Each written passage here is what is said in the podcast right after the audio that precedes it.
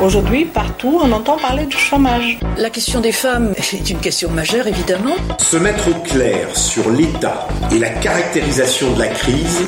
Y a-t-il euh, qu'une vision de l'économie? La connaissance des lois tendancielles du capitalisme. Qu'est-ce que ça veut dire?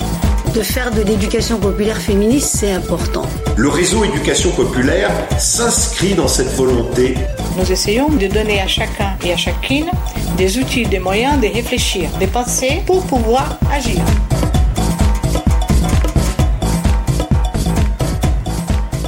Alors bonjour à toutes et tous, ça fait un petit moment Hein, qu'on n'a pas eu l'occasion de se retrouver. Et donc nous voilà pour l'épisode 6 de la saison 2 d'EducPod, pour un épisode qui porte le titre d'Histoire et réforme de l'assurance chômage. Et pour ça, aujourd'hui, je suis accompagné de Bernard Tepper, donc co-animateur du réseau Éducation Populaire. Bonjour Bernard. Bonjour. Et nous recevons Mathieu Grégoire, sociologue, enseignant-chercheur à l'Université de Paris-Nanterre et auteur du livre Les intermittents du spectacle Enjeu d'un siècle de lutte aux éditions euh, La Dispute. Il est également spécialiste de l'assurance chômage et cela tombe bien puisque c'est le sujet d'aujourd'hui. Bonjour Mathieu. Bonjour à tous. Bien, bonjour Mathieu. Nous parlons euh, vraiment d'un problème d'actualité puisque au 1er octobre, euh, une nouvelle loi d'assurance chômage va être appliquée et que donc euh, cette euh, cette loi a été euh, retoquée une première une première fois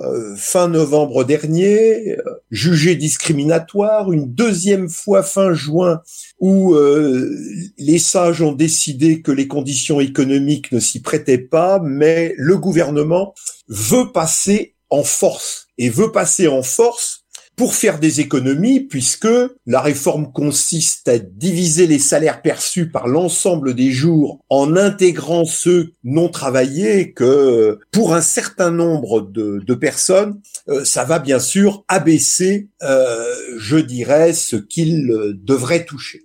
Et donc, euh, on compte sur toi, Mathieu, pour que on puisse, je dirais, bien comprendre les choses euh, nous proposons la possibilité de faire ça en trois en trois phases.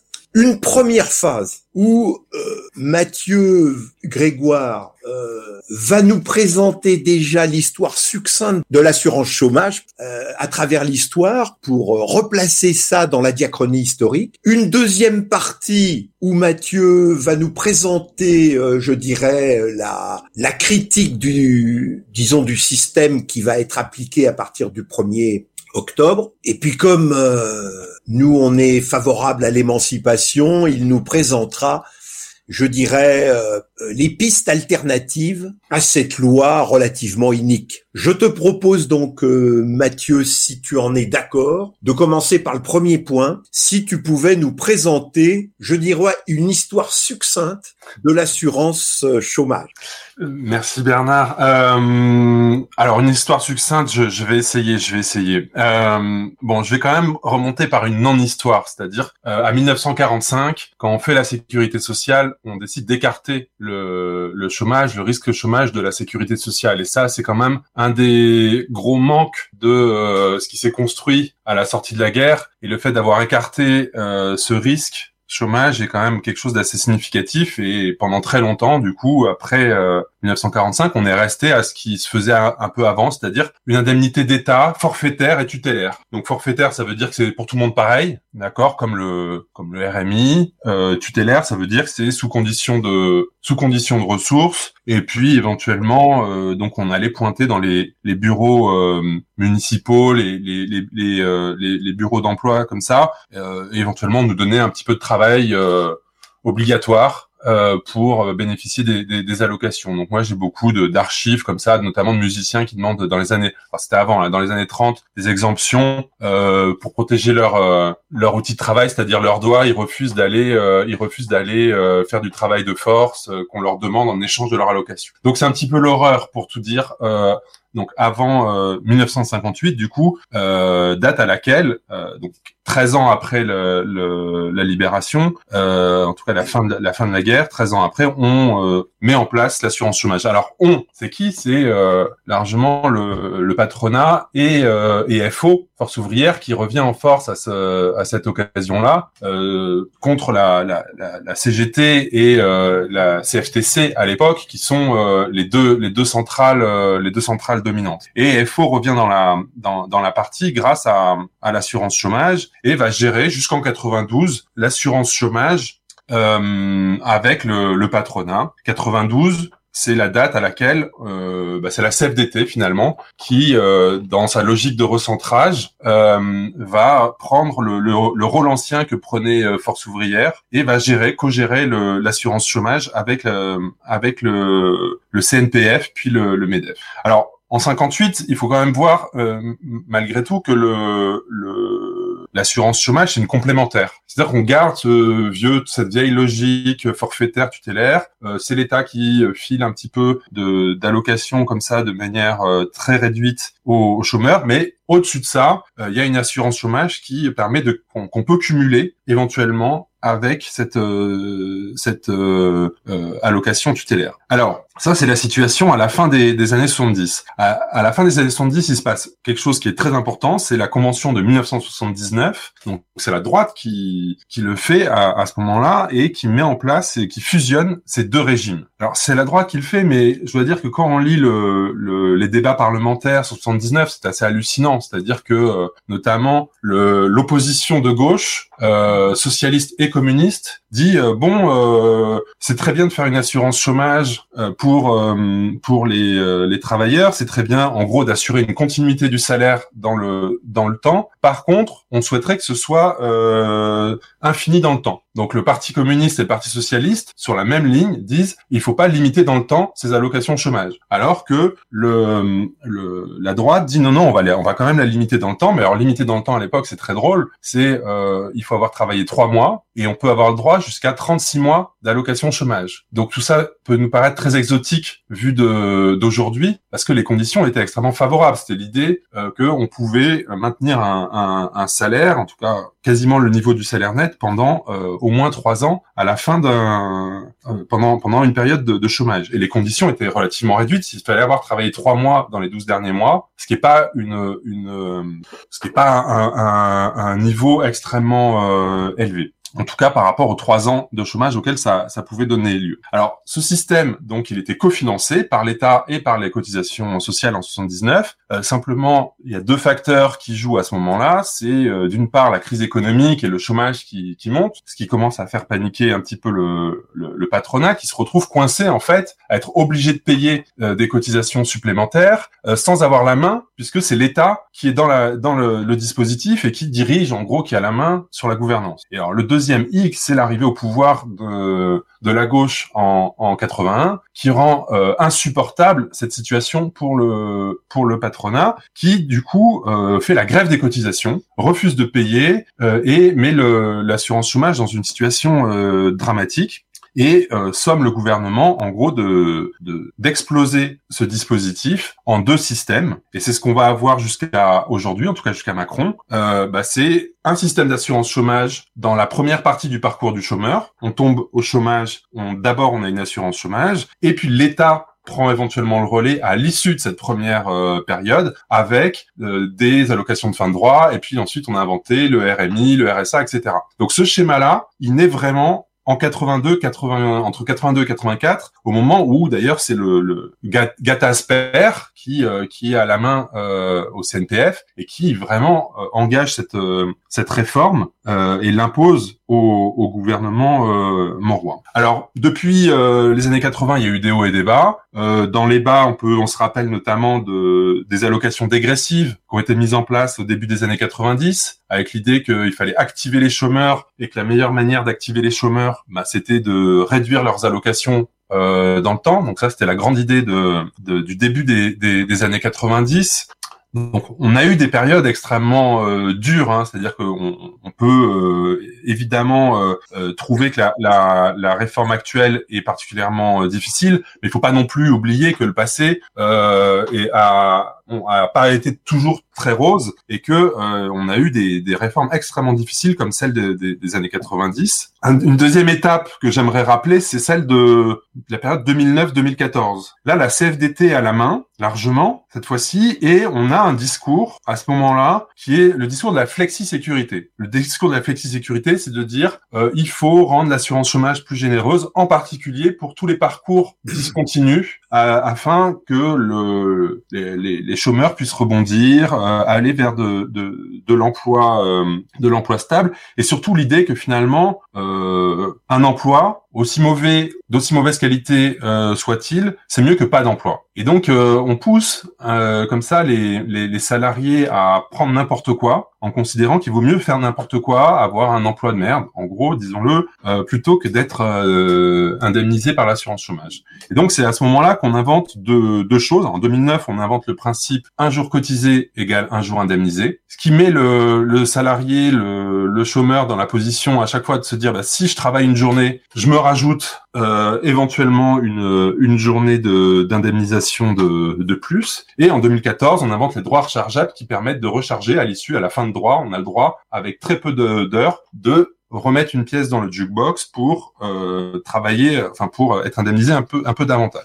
Je reviendrai sur cette sur cette euh, sur ces réformes qui en, en, apparence du coup étaient faites pour les salariés à l'emploi discontinu, pour les salariés précaires qui sont de plus en plus nombreux à, à, à ce moment-là. Et puis euh, arrive la, la séquence d'aujourd'hui où là le discours change du tout au tout et où on nous explique que les euh, salariés euh, à l'emploi discontinu, c'est l'horreur, euh, qu'il profite du système et que en gros il s'installe dans une sorte de confort. Le confort étant de pouvoir alterner indemnité chômage et, euh, et emploi euh, discontinu euh, de façon euh, tout à fait confortable puisque on raconte évidemment des, des, des âneries sur lesquelles je pourrais revenir tout à l'heure, selon lesquelles on peut gagner plus en, en en étant indemnisé qu'en travaillant. Ce qui est évidemment totalement faux, mais qui a l'air de, de, de, marcher médiatiquement. Euh, donc la séquence euh, actuelle, c'est la, la, suivante, c'est l'attaque vraiment extrêmement profonde euh, de Macron sur le ce système d'assurance chômage. Alors la première attaque, c'est la loi de finances 2018, la loi de finances de la sécurité sociale 2018,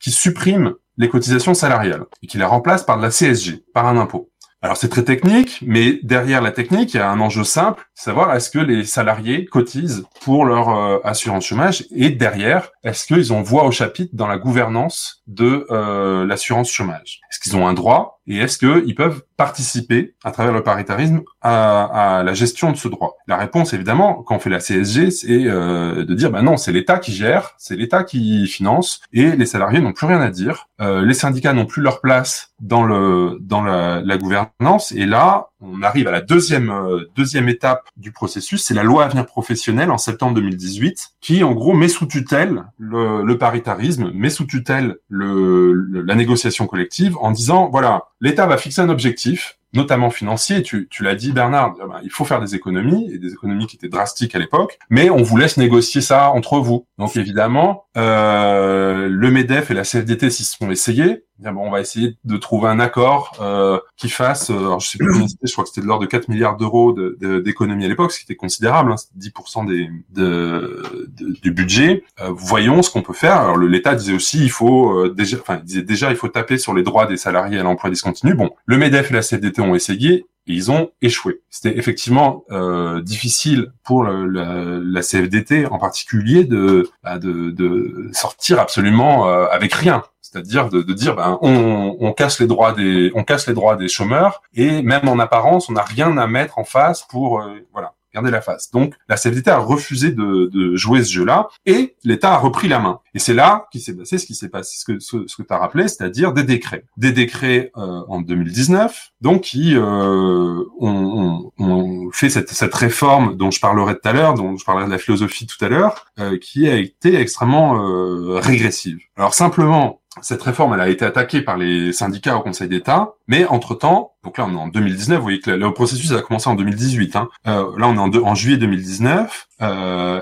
et euh, le il est prévu une mise en place progressive. Sauf qu'arrive le Covid en janvier 2020. Et là, on va de report en report pour la mise en place, la mise en œuvre de, de, de cette réforme. D'une certaine manière, euh, le gouvernement a eu la chance d'avoir le Covid. Parce que la décision du Conseil d'État, qui arrive en novembre 2020, censure la réforme. Dit là, il y a des inégalités de traitement horribles, euh, vous, avez fait n'importe quoi, euh, donc il faut revenir sur la réforme. Mais comme la réforme n'était pas encore mise en œuvre, à cause du Covid, bah, finalement, ça a été assez indolore pour le gouvernement. Si il n'y avait pas eu de Covid, il y aurait eu des recalculés. C'est-à-dire que le Conseil d'État prenait la décision, il aurait fallu revoir toutes les allocations versées euh, depuis la, la, la, mise en œuvre pour tous les chômeurs pendant un an, et donc là, ça aurait été spectaculaire. C'est-à-dire qu'on aurait rappelé tous les chômeurs en disant, excusez-nous, le Conseil d'État a pris une décision, on vous doit de l'argent. Le gouvernement s'est trompé. Donc ça aurait été vraiment un fiasco énorme pour le, gouvernement qui a été d'une certaine manière, de ce point de vue-là, sauvé par le par le Covid. Alors qu'à cela ne tienne, euh, en mars, nouveau décret,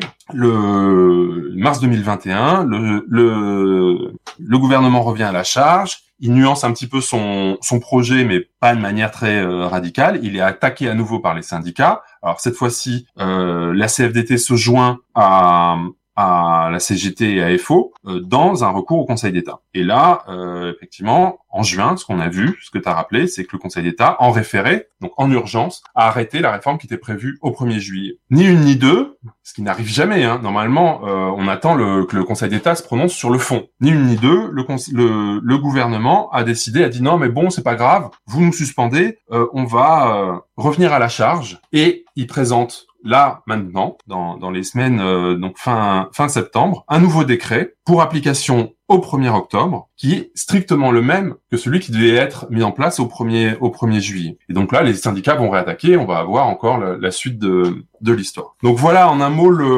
l'histoire de l'assurance chômage de, de 45 à, à, à aujourd'hui. Alors, dans l'intervalle, je voulais dire quelques mots quand même sur l'évolution des droits, c'est-à-dire comment finalement les, les droits ont évolué dans tout ce temps. Alors, j'ai fait une, un travail, une étude euh, avec Claire Vives euh, et Jérôme Deris, euh, deux collègues. On, on a essayé de, de, d'objectiver la façon dont les droits avaient évolué pour savoir si effectivement euh, tout ce qu'on nous racontait était juste euh, ou pas. Et en particulier, on s'est posé la question de savoir bah, quand le, le, les syndicats, enfin la CFDT en l'occurrence, euh, dit on crée des droits pour les salariés à l'emploi discontinu euh, à la fin des années 2000 euh, et au début des années 2010, euh, est-ce que c'est des grosses augmentations, des petites, etc.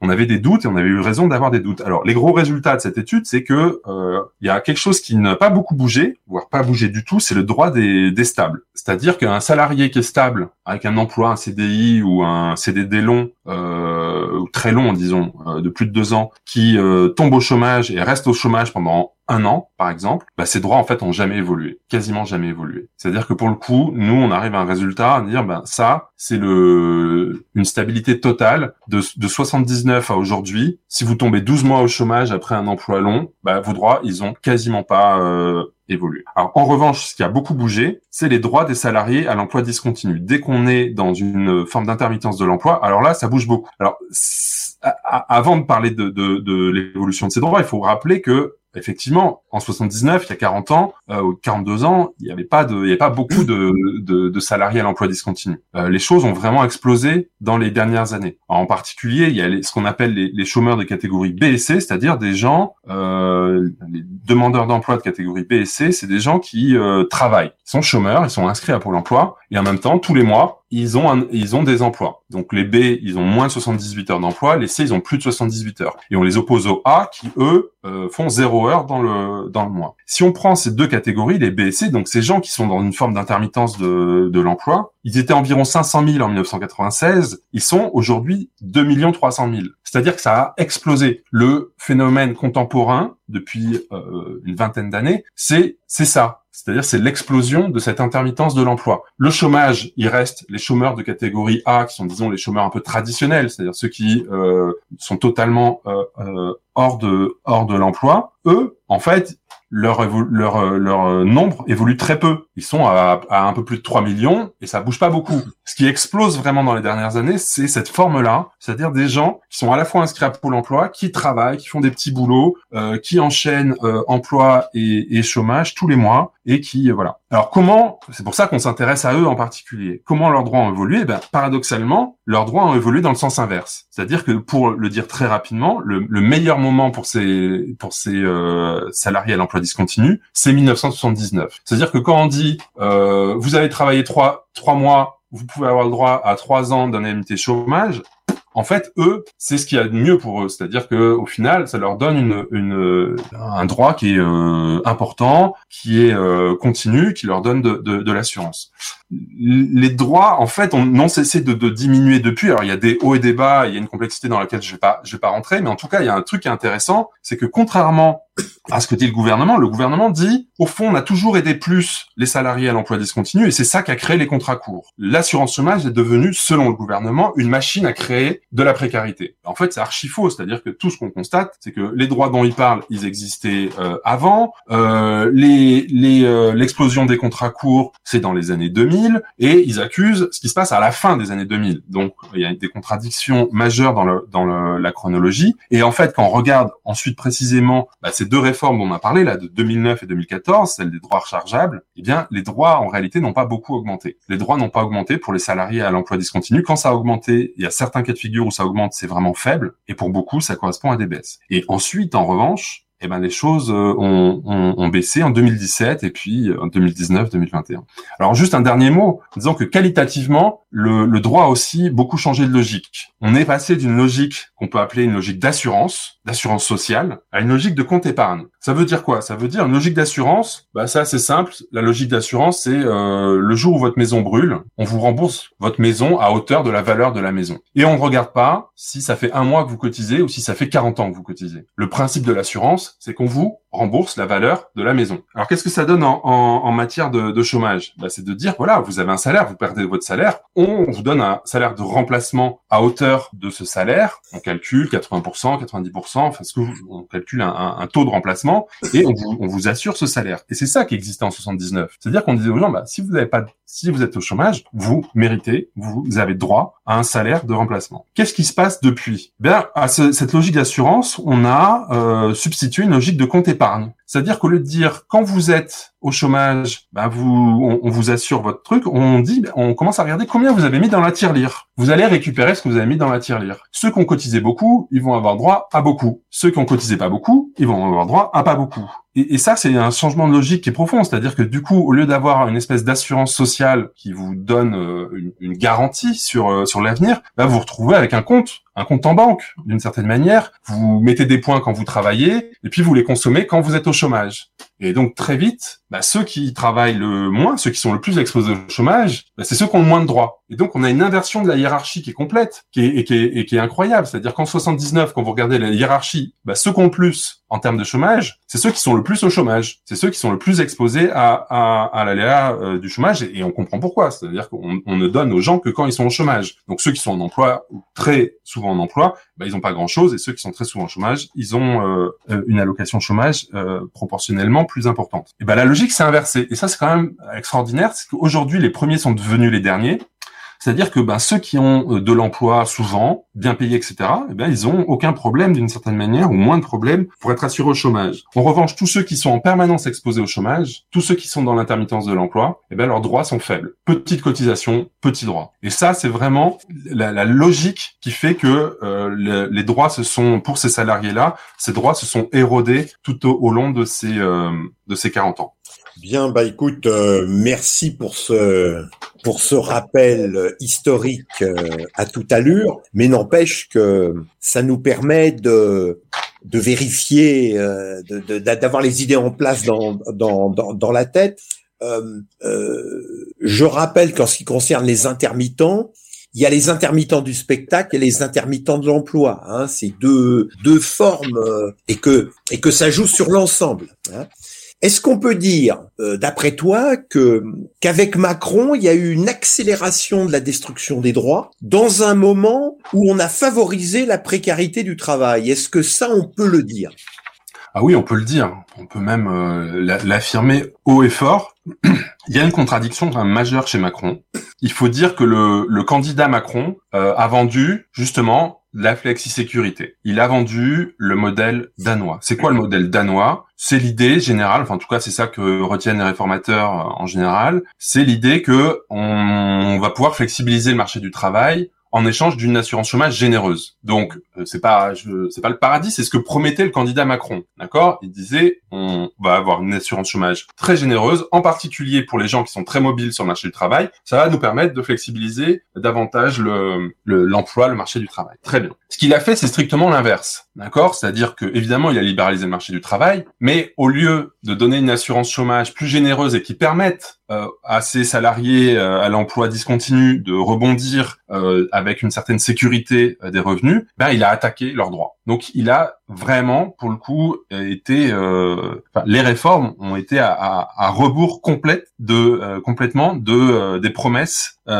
présidentielles. Alors ça c'est la première chose. La deuxième chose, c'est qu'effectivement sur le long terme, là la réforme Macron en termes de droits, on peut pas imaginer euh, bien pire. Alors, j'ai dit le premier point, je, l'ai rappelé dans, dans, tout à l'heure dans l'histoire, c'est vraiment il y a une attaque sur la gouvernance de l'assurance chômage. C'est-à-dire vraiment on change totalement l'assurance chômage, d'une certaine manière on supprime l'assurance chômage et on va un modèle, on va vers un modèle dans lequel c'est l'État qui décide de tout et pas les partenaires sociaux. Donc on, on dépossède vraiment le, le, les syndicats de euh, de la gouvernance. Alors bon, la gouvernance, elle est pas le paritarisme, c'est pas c'est pas génial, mais enfin bon, ça donne quand même un pouvoir et ça donne également un pouvoir à des syndicats comme la CGT euh, qui sont pas signataires de, de l'assurance en termes d'expertise, en termes de moyens pour euh, euh, connaître exactement euh, ce qui se passe, etc. Donc même s'ils signent pas et qu'ils ne gouvernent pas, l'institution leur, donne quand même un accès à bon des capacités de d'expertise, de, nuisance, de réflexion, de proposition, etc.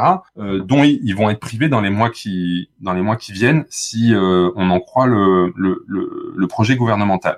Bon, ça c'est la première chose. Après sur le sur les, droits en tant que tels, bon, la cible, ça a clairement été les les, les plus précaires, donc les salariés à l'emploi discontinu. Alors les, les chiffres, on les a entendus beaucoup dans la dans la presse, hein, notamment, enfin c'est l'UNEDIC qui a chiffré une baisse de 17% en moyenne de l'allocation journalière. Euh, alors ça fait déjà peur. Enfin, c'est ce qui est marrant, c'est que les journalistes euh, déjà quand ils disent ça, ils disent ah c'est énorme, on va baisser de 17% euh, en moyenne l'allocation journalière. Mais en réalité, tout le monde se fout, un chômeur se fout de son allocation journalière. Ce qui compte, c'est ce qu'il a à la fin du mois. Et notamment, donc, du coup, ce qui compte, c'est le nombre d'allocations journalières qu'il va, dont il va pouvoir bénéficier. Et en réalité, euh, le nombre d'allocations journalières par mois va aussi beaucoup baisser. Donc, 17%, c'est vraiment le minimum du minimum. Ce qui va se passer, ça va être bien plus grave. Et il y a beaucoup de, salariés à l'emploi discontinu ben, qui vont simplement tout perdre. C'est-à-dire qu'ils vont plus être éligibles du tout. Euh, en gros, pour le, le, le dire vite, quelqu'un qui travaille tout le temps au même rythme, il aura plus le droit à rien. Okay c'est le ce qui compte aujourd'hui, c'est pas le c'est pas d'être au chômage. Et ça, c'est vraiment quelque chose qui qui change profondément la nature de l'assurance chômage parce qu'on va arrêter d'indemniser le chômage. Le, ce que ce que je veux dire par là, c'est que le chômage c'est une référence collective. Si je travaille 15 jours, si je suis 15 jours en emploi, eh bien je suis 15 jours au chômage dans le mois. Et ça, ça vaut pour tout le monde.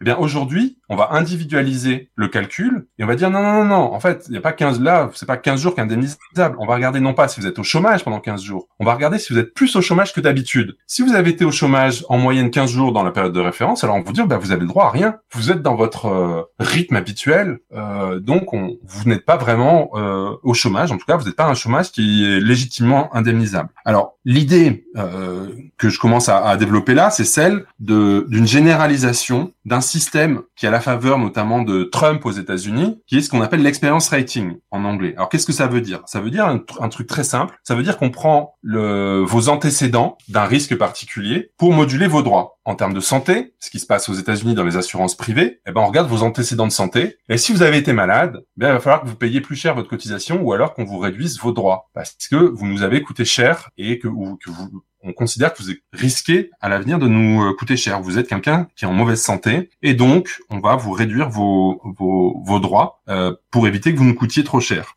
C'est la logique qu'a combattu Obama euh, avec Obamacare. C'est-à-dire il a interdit cette pratique-là de considérer les antécédents de santé pour moduler les droits à l'assurance euh, santé, même privée. Obama dit on peut rester privé, mais par contre on n'a pas le droit, les assurances privées n'ont pas le droit de, de faire ça. En France, ce principe-là, donc de moduler en fonction de, des antécédents de, du risque, il est interdit, évidemment dans la sécurité sociale, il est interdit euh, dans le code de la mutualité, les mutuelles n'ont pas le droit de faire ça, et il est vraiment, d'une certaine manière, totalement contradictoire avec l'idée même de sécurité sociale. Eh bien, en fait, c'est exactement ce principe-là qu'on va euh, adopter en France avec la, le, la réforme de, de l'assurance chômage. L'idée, elle est très simple, c'est qu'on prend en compte vos antécédents de chômage pour diminuer d'autant, proportionnellement, vos droits au chômage. Vous avez été au chômage la moitié du temps, on vous retire la moitié de votre allocation future, d'accord? Et on considère que vous n'êtes au chômage que le 16e jour. Les 15 premiers jours de chômage, c'est pas du chômage, c'est votre habitude. Vous commencez à, à, à perdre bah, quand vous êtes plus au chômage que d'habitude. Et là, on vous indemnise. Le 16e jour, on vous indemnise. Le 17e jour, on vous indemnise. Mais par contre, les 15 premiers jours, comme c'est votre habitude, on vous indemnise pas. Et donc là, il y a une, euh, il y a vraiment une, une réforme qui est terrible. Euh,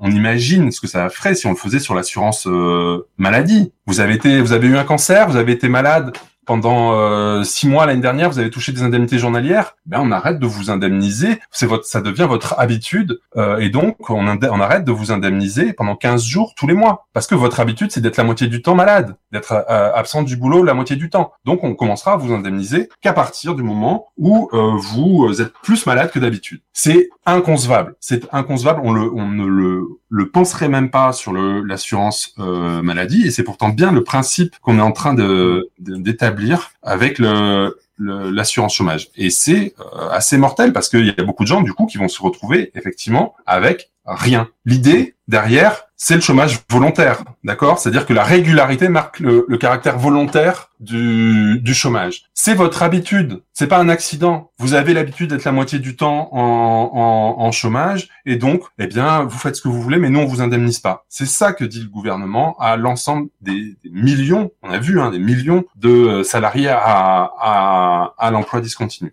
Donc là, on a une attaque qui est vraiment excessivement euh, forte, bon, dont on a montré par ailleurs un certain nombre d'absurdités. Je vais pas revenir là-dessus parce que du coup c'est des choses un peu euh, un peu techniques, mais euh, une des caractéristiques malgré tout de, de cette réforme, outre son caractère très idéologique, euh, c'est un petit peu l'amateurisme euh, de sa mise en œuvre. C'est-à-dire que on a vraiment une réforme d'idéologue. Euh, c'est des profs de fac hein, qui ont qui ont inventé le, le, le cette réforme et euh, on est très très loin de de la connaissance qu'il faudrait, disons, de, des mécanismes d'indemnité chômage, qui, ce qui fait que, en réalité, euh, eh bien, les, les, cette réforme a donné prise à beaucoup d'attaques au Conseil d'État de la part des, syndicats. Mais ça, c'est une autre dimension hein, de, la, réforme. C'est pas sa philosophie, mais disons, c'est euh, une de ses caractéristiques qui fait que c'est quand même assez incroyable qu'une réforme qui devrait être mise en œuvre depuis euh, trois ans, eh bien finalement la CGT et FO arrivent à faire en sorte qu'elle soit euh, dénoncée, euh, censurée par le, Conseil d'État, et que ça fait trois ans que d'une certaine manière, bah, qu'on n'a pas cette réforme grâce à ces syndicats qui ont attaqué au, au Conseil d'État. Bah écoute, euh, je crois que ça devient de plus en plus clair pour nos auditeurs. Euh, je voudrais euh, également que tu réagisses par rapport euh, à l'idée que, que je trouve scandaleuse, mais que je vais quand même déployer, en disant, euh, certains disent, moi je connais quelqu'un qui a un tir au flanc.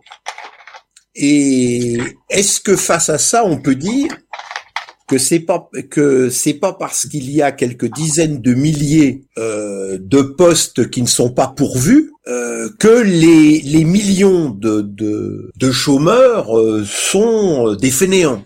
Parce que j'essaye de comprendre ce que tu dis. On a l'impression que la philosophie, c'est que quand on est au chômage, c'est de la faute du chômeur. C'est un petit peu ça. Alors, oui.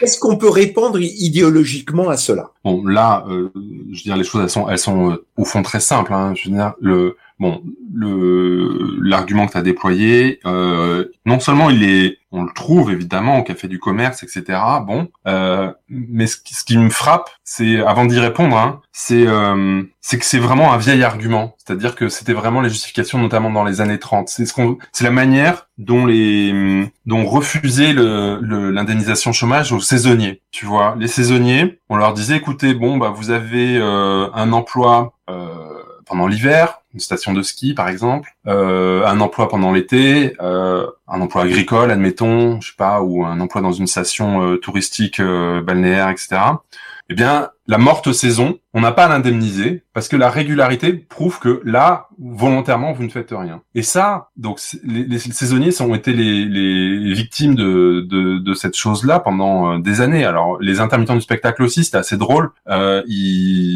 J'avais interviewé euh, Corinne Maziero à l'époque, elle était moins connue qu'aujourd'hui. Elle m'avait montré sa technique, elle avait des, des agendas en calque parce qu'il fallait surtout pas, c'est-à-dire qu'elle mettait les années les unes sur les autres. Il fallait surtout pas, elle savait qu'il fallait surtout pas qu'elle prenne ses vacances au même moment parce que si elle prenait tout le temps ses vacances au mois d'août, euh, Pôle Emploi pouvait lui, lui, lui dire voilà euh, la régularité de vos vacances prouve que euh, en fait euh, vous êtes dans un chômage euh, un chômage volontaire etc. Et donc il y avait cette attention à à éviter le, le flicage pour euh, surtout éviter cette, cette, superposition. Bon, je, je, je, ferme la parenthèse, et là on voit qu'effectivement on, on, a un, un droit euh, qui, euh, enfin une accusation. La saisonnalité c'est du c'est du chômage volontaire qui est un vieux truc très très vieux et qui a disparu dans les années 90 où on a enfin admis que les saisonniers avaient droit au avaient droit au, au, chômage comme les autres pendant leur euh, leur morte saison. Et c'est là-dessus qu'on est en train de revenir. Donc on revient vraiment à, à, des temps à des temps euh, anciens et, et, sombres. Moi, je fais pas partie de ceux qui, qui pensent que c'était mieux avant. Et on revient vraiment à quelque chose d'extrêmement euh, rétrograde. Alors ensuite, ben le, le, répondre à cet argument, c'est assez simple. Hein. Il suffit de regarder le, les quantités de d'emplois vacants ou de ou d'emplois et le nombre de chômeurs. Donc évidemment, il suffit, il suffit de traverser la rue depuis le, le enfin d'après le, le, président de la République. Bon, en réalité, évidemment, quand vous avez euh, 300 000 emplois et que vous avez 6 millions de chômeurs, on a du mal à, à voir comment tout ça se, peut s'imbriquer. C'est c'est pas plus compliqué que ça. Hein. Je veux dire, il y a un moment donné, euh, voilà. Alors ensuite, euh, je pense qu'il faut quand même aussi faire attention à cette euh, à ces arguments parce qu'on est le chômage, le chômage n'est pas volontaire, etc. tout ça est un petit peu ambigu, c'est-à-dire que effectivement, le chômage n'est pas volontaire. Effectivement, il n'est pas de l'ordre euh, du possible pour un, un salarié, un chômeur, d'inventer le CDI comme ça par magie. Ça, ça n'existe pas. Un CDI qui n'existe pas, il va pas l'inventer. En revanche, l'assurance chômage, elle est quand même aussi conçue pour que les salariés ne soient ne se retrouvent pas euh, dans une situation euh, d'être contraints d'accepter des emplois qui ne correspondent en rien à leurs qualifications et à leurs aspirations légitimes. C'est-à-dire que le but, c'est quand même de dire que ça vous donne la possibilité de refuser euh, tout et n'importe quoi. Ça vous donne la possibilité de vous concentrer sur une recherche d'emploi qui correspond à ce que euh, vous êtes capable de faire, à vos qualifications et à vos aspirations, et pas d'être obligé d'aller euh, euh faire des, des, emplois de merde euh, dont personne ne veut quand ça correspond pas à vos à vos qualifications. Donc il faut faire attention parce que vous voyez, il y a un moment où où c'est ça un petit peu l'enjeu. quand on voit là la ministre, je donne juste un exemple qui m'a choqué personnellement en tant qu'enseignant. Euh, donc on, voit la ministre du travail qui effectivement dit euh, on lutte contre les contrats courts, etc. Et puis ni une ni deux, on propose des emplois aux étudiants. Donc là il y a le grand plan un jeune une solution, je sais pas quoi. Bon, moi en tant qu'enseignant, je suis absolument contre le fait que les étudiants aillent travailler. Je sais qu'ils n'ont pas le choix, donc j'admets ça. Mais jamais je n'encourage un étudiant à aller euh, risquer la, réussite de ses études en passant son temps à faire euh, à livrer des, colis euh, des colis Amazon ou je sais pas ou je sais pas trop quoi. J'ai regardé les, les 18 000 euh, postes qui sont proposés en grande pompe par nos deux ministres, ministre de l'enseignement supérieur et ministre du travail. Il y en avait 3 000, c'était des ménages, c'était de l'entretien et c'est présenté comme quelque chose qui est compatible avec les, études. Alors évidemment euh, que qu'il y a des emplois qui existent dans l'entretien et que tout ça est, très euh, est, est, très euh, respectable, etc. Mais un étudiant euh, est-ce que c'est sa vocation d'aller euh, faire le, le, ménage et est-ce que c'est compatible, est-ce que c'est vraiment compatible avec la poursuite de, ses études de faire 20 heures ou 25 heures de ménage par semaine? Moi personnellement, je suis euh, extrêmement choqué. Je suis choqué que la ministre du Travail propose des contrats courts alors qu'elle dit lutter contre les contrats courts et je suis choqué que la ministre de l'enseignement supérieur disent à des étudiants, un, vous allez prendre ces emplois pour réussir vos études, alors que de fait, ils vont louper leurs études. Et deux, ces contrats courts, comme on l'a vu euh, là dans, dans, dans, mon exposé, ben, vont mettre en cause les droits à l'assurance chômage de ces, de ces, de ces futurs salariés. C'est-à-dire qu'ils vont arriver, on va leur dire, ah écoutez, vous avez eu un emploi court, mal payé pendant vos études, bah ça justifie que vous allez, euh, vous avez plus de droits à l'assurance chômage, vous avez des droits complètement restreints. Donc moi je dis aux étudiants, écoutez, dans la mesure du possible, faites tout pour éviter de prendre ces emplois de merde. Bien, bah écoute, là, euh, on a quelques réponses, je dirais, aux, discours gouvernementaux ou patronaux.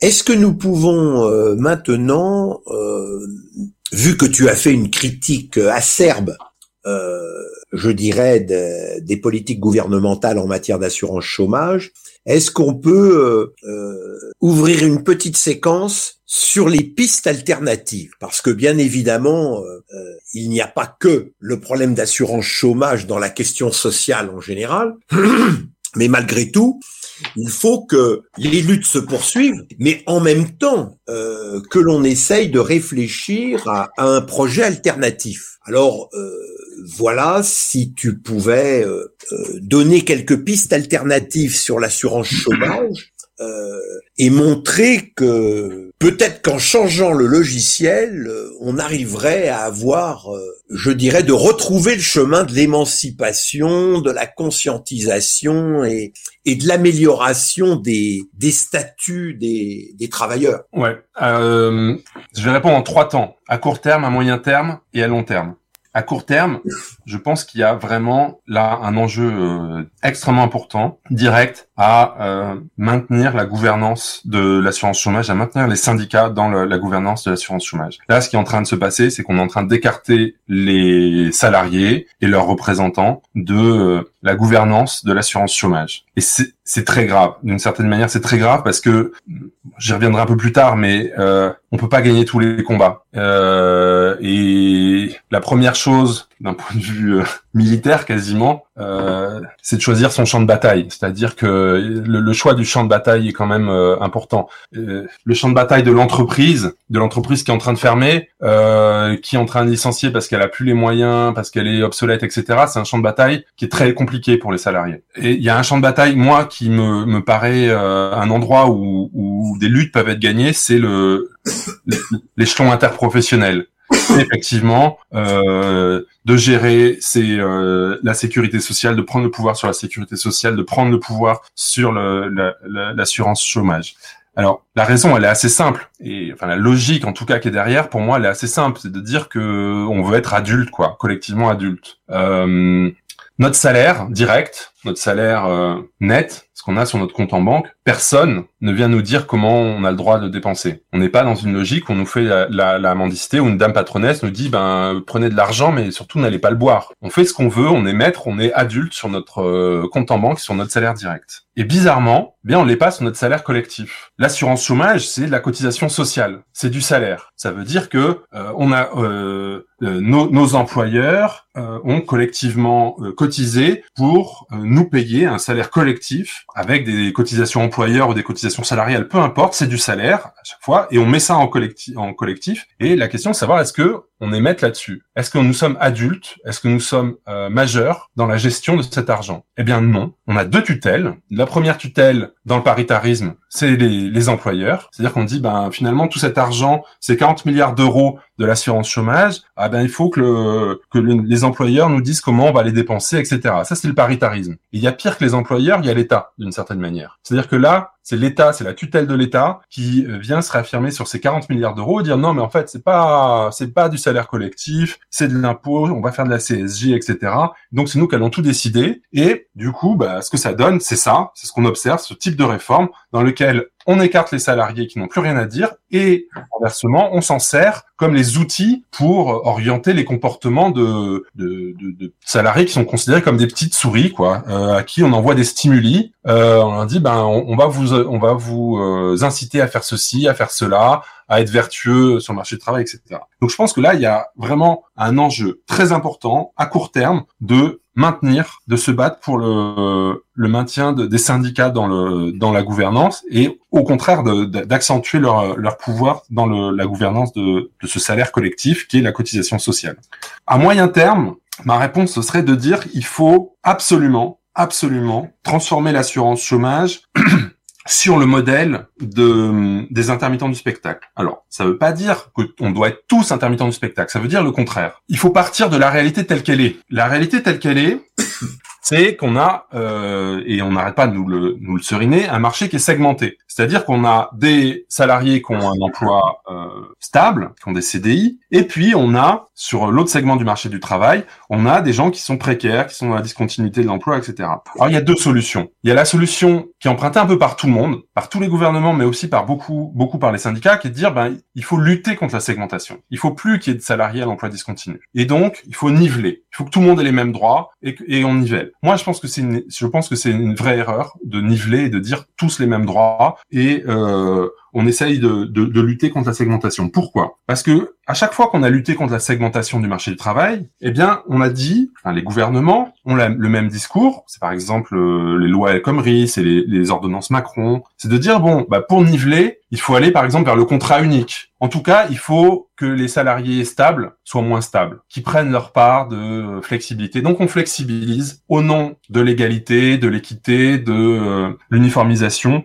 On flexibilise les salariés à l'emploi stable. De l'autre côté, on dit aux salariés à l'emploi discontinu, écoutez, euh, on peut pas vous donner des droits supplémentaires, sinon ça va devenir trop confortable pour vous la précarité. Donc surtout vous, on vous donne rien. Au contraire, on vous sucre euh, vos droits pour que vous ayez plus envie de devenir euh, stable. Résultat des courses, cette uniformisation, cette lutte contre euh, ces deux, cette différence sur le marché du travail, eh bien, elle coûte à tout le monde. Et on se sert des salariés à l'emploi discontinu pour baisser les droits des, des salariés à emploi stable. Il me semble qu'on devrait faire strictement l'inverse c'est-à-dire maintenir des droits forts et protéger les, droits des salariés stables, justement en donnant de nouveaux droits aux salariés à l'emploi discontinu de façon adaptée. Et de ce point de vue-là, pour ce segment, pour ces intermittents de l'emploi, pas pour tout le monde, mais pour ces intermittents de l'emploi, il conviendrait de généraliser le modèle des intermittents du spectacle, de sorte que on puisse être dans la flexibilité de l'emploi, d'être ceux qui euh, travaillent, euh, qui sont utiles ici et maintenant, et puis qui euh, sortent de, de, l'emploi euh, quand on n'a pas besoin d'eux, mais que cette instabilité de l'emploi ne se traduise aucunement par une instabilité des revenus. Il faut une sécurité totale des salaires et des revenus afin de s'assurer, un, que ces salariés soient euh, bien traités, et il n'y a aucune raison qu'ils ne le soient pas. C'est-à-dire qu'il n'y a pas de raison que quelqu'un qui euh, travaille à droite à gauche, etc., soit le plus flexible et une amplitude horaire incroyable soit payé comme un comme un, sous-salarié. Ça n'est pas normal, je veux dire, du point de vue de la justice envers eux. Et par ailleurs, les maintenir dans cette précarité, eh bien, c'est la théorie de l'armée de réserve, hein, de la vieille théorie de, l'armée de réserve de Marx. C'est en permanence l'épée de Damoclès sur l'ensemble des salariés. C'est la menace qu'on fait peser sur l'ensemble des salariés stables, à qui on dit si vous n'êtes pas content, la porte est toujours ouverte. La porte du chômage est toujours ouverte. Vous n'êtes pas content de votre emploi stable, vous avez des revendications salariales, sachez qu'on peut vous mettre à la porte et vous allez vous retrouver dans la précarité de l'autre côté. Donc je pense que vraiment l'idée d'assumer la réalité telle qu'elle est, de dire il y a des salariés à l'emploi discontinu, il faut leur donner des droits, absolument, c'est l'intérêt non seulement des salariés à l'emploi discontinu, mais aussi l'intérêt de euh, l'ensemble du, du salariat pour sortir de cette logique mortifère dans laquelle eh bien on sucre les droits des salariés à l'emploi stable au nom de euh, légalisation, etc. Bon, donc ça c'est à moyen terme. À long terme, euh, mais là on est vraiment à long terme, je pense qu'il y a beaucoup de réflexions très intéressantes autour de l'idée qu'il faut supprimer l'assurance chômage, c'est-à-dire qu'il faut sortir de ce système dans lequel on, a euh, un salaire ou en tout cas un revenu qui est associé uniquement à la perte de à la perte de, de l'emploi. Je pense qu'au contraire, il faudrait généraliser le mécanisme de, de, de socialisation de l'emploi pour aller vers alors, ce que la CGT appelle une sécurité sociale professionnelle, pour aller vers euh, des systèmes comme en propose Bernard Friot par exemple, dans lequel au fond on rompt avec beaucoup de euh, cette logique marchande dans laquelle on se retrouve à la fois quand on est dans l'emploi et dans le et dans le non-emploi. Alors je donne juste un exemple. Euh, ces salariés, on, parlait des des, euh, des, femmes de ménage. très souvent, elles se retrouvent dans la situation d'avoir des amplitudes horaires incroyables. C'est-à-dire qu'elles vont travailler, elles vont avoir une amplitude horaire dans le dans la semaine de 40 heures, en commençant très tôt le matin, terminant très tôt le soir, et puis avec des trous au milieu euh, dans leur emploi du temps, et puis des transports pas possibles pour aller d'un endroit à un autre, etc. Donc on va pas faire plus flexible que ça. Et pour autant, eh bien, euh, la sanction en termes euh, financiers, en termes de salaire, bah, ça va être 20 heures de SMIC. D'accord? Donc elles ont fait, elles ont une amplitude horaire, le travail dans leur vie, ça représente 40 heures, 45 heures, 50 heures de la semaine. Mais comme on fait au plus serré, eh bien, euh, et qu'on prend pas en compte les transports, etc., etc. Bon, eh ben, on va là, on va les payer 20 heures de SMIC. C'est intolérable. C'est simplement intolérable. Et euh, je pense que l'idée numéro un qui a peut apporter une socialisation du salaire, c'est d'abord de rompre avec cette logique dans laquelle euh, on est payé strictement proportionnellement au nombre d'heures qu'on fait. Il faudrait revoir ça et on peut ensuite démocratiquement dans un lieu comme euh, serait cette caisse de salaire ou cette caisse de, chômage qui prendrait une dimension autre, bah, délibérer de tout ça et délibérer des salaires. La manière de faire, ce serait, alors c'est ce que propose Bernard Friot, ce serait de socialiser totalement le salaire, c'est de, dire au lieu de faire de, de, faire verser euh, les salaires par les entreprises, on les fait verser par la caisse. Ça changerait pas forcément grand-chose pour les entreprises, hein. c'est-à-dire que là actuellement, elles font le travail de l'État en faisant le recouvrement de l'impôt, on leur proposerait juste de faire l'inverse, c'est-à-dire de dire vous payez quelque chose à la caisse, vous payez le droit d'employer un salarié à cette caisse et la caisse servirait d'intermédiaire pour verser euh, le, salaire aux, salariés. Entre-temps, on aurait évidemment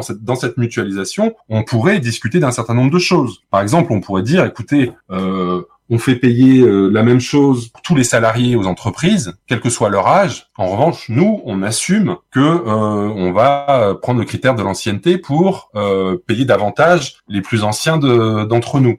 Et on pourrait le faire d'ailleurs de manière beaucoup plus puissante qu'aujourd'hui, puisque aujourd'hui c'est l'ancienneté dans le poste qui compte, c'est pas l'ancienneté dans la carrière. Donc on pourrait commencer à rêver de, de, tout ça. On pourrait commencer à rêver de dire on va payer je ne sais pas moi, 750 euros la première heure travaillée par mois, en disant bon voilà, de toute façon chaque salarié, à partir du moment où il travaille, euh, a droit à, en tant que salarié, un minimum, quel que soit le nombre d'heures de, travail. Bref, on créerait un lieu, une caisse de salaire qui serait un lieu dans lequel on, on pourrait euh, penser démocratiquement la répartition du, euh, du salaire en fonction de divers critères. Bernard Friot parle de qualification, mais on peut, on peut aussi euh, discuter d'autres euh, d'autres critères. En tout cas, bah, ce serait un lieu de démocratisation de l'économie dans laquelle, eh bien, simplement, on, on, pourrait devenir vraiment des adultes, des majeurs, capables de décider de nous-mêmes de la répartition de notre salaire, de notre salaire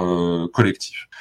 Donc voilà, en gros, Bernard, les, les, les trois les trois voies que je j'esquisse juste, euh, mais en tout cas, ça montre quelque chose, c'est que il y a matière à vraiment euh, construire une, une, pensée alternative et essayer de sortir de des combats défensifs, quoi. C'est-à-dire que euh, un, un, élément, moi, que je trouve notamment intéressant chez les intermittents du spectacle, la CGT spectacle en particulier, euh, bah, c'est la, la, capacité à, à, être la CGT qui gagne, quoi. La CGT qui signe, mais la CGT qui signe sans être euh, la CFDT. C'est la CGT qui signe sur des euh, des, des vraies victoires euh, fortes, etc., et qui sortent de euh, bah, la difficulté dans laquelle tout le monde est. Hein, et je suis prof, je, je, je sais ce que c'est que d'aller à la manif euh, avec un sentiment euh, totalement d'inutilité, quoi, de dire ben je vais à la manif pour aller à la manif, de toute façon à la fin il se passera rien, etc. Je suis dans un truc défensif, etc. Les intermittents du spectacle, la CGT spectacle, et là, d'une certaine manière, le, les, la CGT dans son travail sur l'assurance chômage est clairement dans autre chose. On est dans la, dans, dans la, la, victoire possible, dans euh, le, la construction d'un projet alternatif, et tout ça me semble extrêmement euh, mobilisateur, beaucoup plus mobilisateur que les nécessaires euh, combats défensifs. Hein. Je, je, je, jette pas la pierre évidemment, mais euh, il y a un moment où il faut aussi être capable d'être dans, le, dans la construction de victoire. Bah, écoute, euh, là ça, ça nous ouvre toute une série de perspectives. Je voudrais quand même que si tu pouvais revenir sur cette idée de, de caisse de salaire parce que bien sûr, dans le monde du travail, ben tout ça, ça se discute ici et là. Et euh, euh, moi, je remarque que, que, cette idée de caisse de salaire, eh bien, elle, elle progresse, mais que par contre, il y a, il y a une critique euh, sur sur la sur, la thèse de Friot, qui est de dire euh, pourquoi décider euh, à l'avance que on rompt le lien entre le travail et, et la rémunération? N'est-il pas possible, euh, je dirais, de, de travailler dans une caisse de salaire et de laisser le principe démocratique euh, de travailler, je dirais, euh, dans, dans un processus et de ne pas dire euh, demain matin à 8h30, on rompt le lien entre le travail et la rémunération. Comment tu réagis par rapport à, à cette discussion que j'ai eue à plusieurs reprises dans le monde syndical? Pense qu'il y a lien et lien. Hein. C'est-à-dire il y a le lien étroit, le chronomètre, euh, euh, le SMIC horaire qu'on vous paye et euh, avec le chronomètre euh, au bout du, du, truc. Bon, évidemment, ça, je pense qu'on peut être d'accord pour dire que euh, d'étendre ce lien, c'est quelque chose qui est plutôt positif, d'accord? De, de, de, de, dire, bah, il faut quand même une forme d'inconditionnalité dans le dans le l'accès au, salaire. Euh, et ensuite, on, on, peut établir des liens qui sont beaucoup plus, comment dire, beaucoup plus faible, c'est-à-dire de dire euh, exactement comme euh, les conditions qui étaient données en, en, en, 79, de dire ben il faut être salarié, il faut travailler, il faut être dans le travail pour avoir droit au salaire. Mais c'est pas, euh, c'est quand même une logique qui est un peu différente que de chronométrer et de tout proportionner et de motiver uniquement euh, par l'argent, etc. Donc de dire bon voilà exactement, enfin, en gros, et je pense que c'est ça que Bernard Friot a dans, en tête, hein, c'est le, le statut des enseignants-chercheurs. Le statut des enseignants-chercheurs, c'est ça. C'est, ben, d'un côté, vous avez vos heures à faire, on a un nombre de cours à assurer dans l'année, de l'autre côté, on a le salaire il n'y a pas un lien direct, il n'y a pas un lien, on peut travailler beaucoup, on peut travailler moins, on peut travailler comme on veut, on peut, mais on n'est pas dans euh, la mesure permanente de ce qu'on de, de, ce qu'on fait, de ce qu'on produit. On voilà, on est considéré comme des adultes. On nous dit vous devez assurer tant de cours dans l'année. On le fait ou on le fait pas d'ailleurs. Certains euh, ne le font pas. Enfin, il y, a évidemment, euh, tu parlais de tir ça existe. Bon, euh, mais mais ce qui est ce qui est quand même marquant, c'est que bah, quand il n'y a pas de lien, les gens travaillent quand même. C'est-à-dire que mmh. moi, mes collègues, évidemment, j'en, j'en, je peux en connaître certains qui vont pas faire l'intégralité de leurs heures, mais 99% le font, alors qu'ils pourraient ne pas le faire. Euh, et donc, y a, on, on, rentre dans une logique de, de confiance, quoi, c'est-à-dire de responsabilité. Quand on vous dit, ben, vous avez votre salaire. Euh, par ailleurs, par ailleurs, on compte sur vous euh, pour vos étudiants, pour euh, euh, produire votre machin, produire votre truc, etc.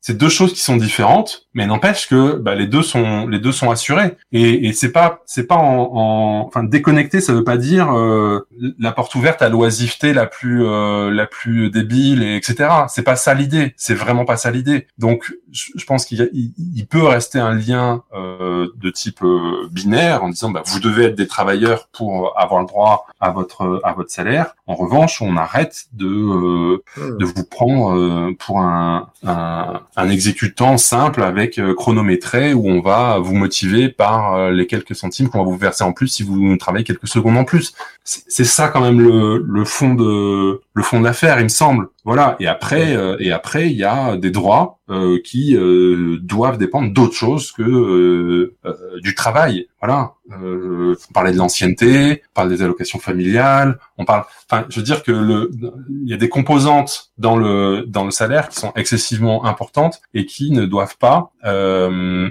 être simplement le, le, le fait de la mesure concrète du travail concret. J'ai une dernière question à te poser, euh, Mathieu parce que dans dans les dans le débat actuellement, euh, il y a un débat sur euh, la sécurité sociale. Mm.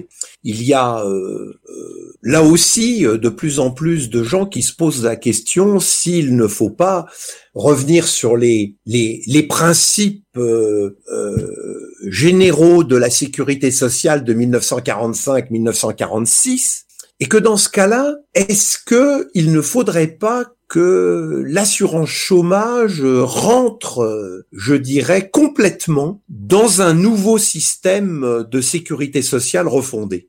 Si, certainement. Enfin, je veux dire que l'assurance chômage, euh, bon, moi personnellement, je pense qu'effectivement, il faudrait qu'elle euh, n'existe plus.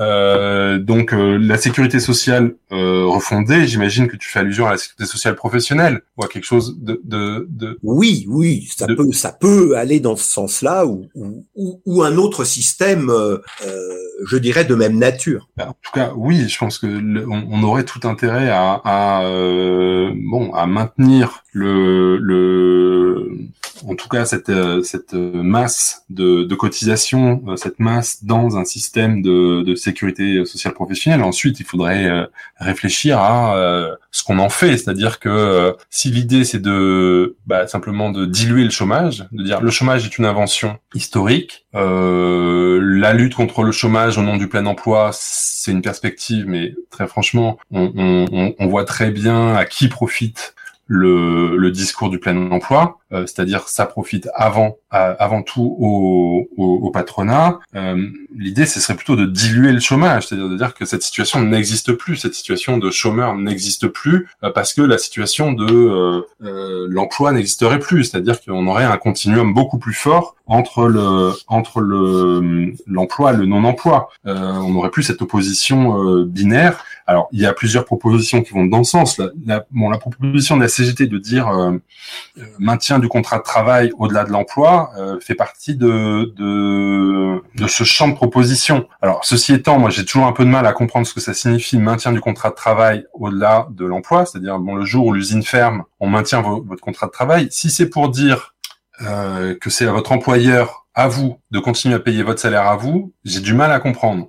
Je comprends l'idée qu'il faut maintenir le salaire et que du coup on est, euh, on pose le salaire comme un droit inaliénable. En revanche, après c'est la manière, c'est qui paye qui euh, qui me pose question. Pourquoi? Parce que il y a deux solutions. Soit vous dites c'est l'employeur, mais on peut prendre un exemple très simple avec euh, bon une grosse entreprise qui euh, parviendra à payer ce, ce salaire même si l'usine ferme, etc. Ok. Mais si vous prenez la petite entreprise, je sais pas un petit commerce, le petit boucher du coin qui est en difficulté, euh, si euh, il, il ferme sa boutique, euh, vous allez dire bah vous allez continuer à payer votre euh, votre salarié. Bah il, simplement il peut pas. Donc moi ce que je propose c'est que ce soit la grosse entreprise qui paye non seulement son salarié, mais aussi le salarié du, du, du petit boucher. Et donc ça ça veut dire qu'il faut une mutualisation. Et donc c'est pour ça qu'il faut passer par une caisse, par un mécanisme de socialisation dans lequel on assure des droits à tous, euh, aux salariés et égaux, aux salariés de la grande entreprise, aux salariés de la petite entreprise, indépendamment du fait de savoir si son si, l'employeur euh, est capable de payer ou pas. Et il se trouve qu'il y a des gros employeurs qui peuvent payer beaucoup plus largement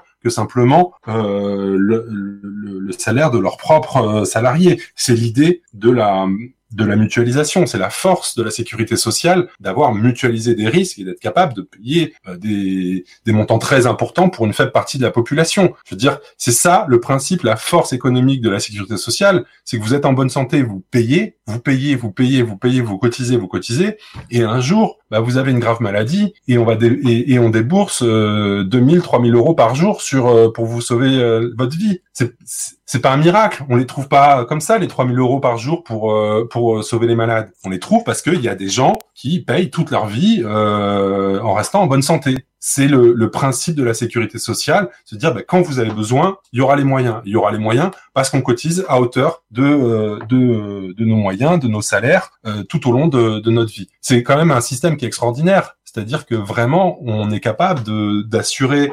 euh, des besoins extrêmement étendus à l'ensemble de la population de façon égale grâce à ce système-là. Tous les systèmes alternatifs, assurance privée ou et consorts, bah ça ça ne ça ne peut pas marcher. Ça peut marcher mais de façon euh, euh, restreinte pour des petites populations euh, et pour des pour des montants qui sont euh, très élevés par exemple. Enfin voilà. Donc la sécurité sociale, son fonctionnement, c'est vraiment un modèle euh, égalitaire et par ailleurs c'est un modèle démocratique et je pense qu'on aurait intérêt à toujours euh, penser que c'est par la mutualisation et par la socialisation que on peut entrevoir de, des droits euh, nouveaux et certainement pas en, en se focalisant sur le seul euh, employeur dans l'entreprise en disant il doit payer parce que c'est un patron, c'est un salaud de patron, je sais pas trop quoi. Ça peut faire plaisir moralement, mais pragmatiquement, c'est une erreur. Le- la, la seule voie pragmatique pour euh, euh, gérer des nouveaux droits, c'est de penser le salariat dans sa globalité, c'est-à-dire à, l'échelle nationale, interprofessionnelle, et en disant bah il faut que les, les employeurs se solidarisent entre eux pour payer entre eux un salaire à l'ensemble des salariés. Et là, on peut faire des choses euh, vraiment extraordinaires qui dépassent bah, tous les aléas marchands auxquels sont confrontés les, les entreprises, les uns et les autres, euh, les conjonctures différentes, etc. Eh ben, écoute, euh, Mathieu, je te remercie beaucoup euh, de cela. Il est sûr que ta présentation va entraîner des débats dans le mouvement social. Ah, c'est clair. On essaiera bien évidemment euh, d'accentuer et de susciter euh, ces débats. Donc, euh, encore une fois, merci beaucoup. Oui. Bah, merci pour l'invitation. Merci Mathieu. Peut-être à bientôt, mais sûrement à bientôt. Oui, parce que là, on a vraiment eu des éléments de d'histoire, de langage. euh, Enfin, là, on a on a de quoi débattre, comme tu dis, euh, Bernard. Eh ben, débattez bien alors. à Merci. très vite. Merci, merci Mathieu. Bon, bah, à vraiment bientôt. merci Mathieu. Hein, c'est À vraiment bientôt. très, très bien. Bon bah voilà, Bernard, c'était très bien avec Mathieu. Eh bien, oui, ça a été très bien parce que nous allons pouvoir euh, maintenant euh, engager les débats qui sont les nôtres. Nous remercions euh, tous ceux qui nous écoutent, tous ceux qui vont nous écouter et fait. tous ceux qui vont débattre avec nous de savoir comment retrouver le chemin de l'émancipation. Exactement, Bernard. Eh ben, ça sera le mot de la fin. On vous dit à très bientôt, parce qu'il va y en avoir d'autres encore, des épisodes sur cette saison. Merci Bernard et encore merci à Mathieu. Au revoir.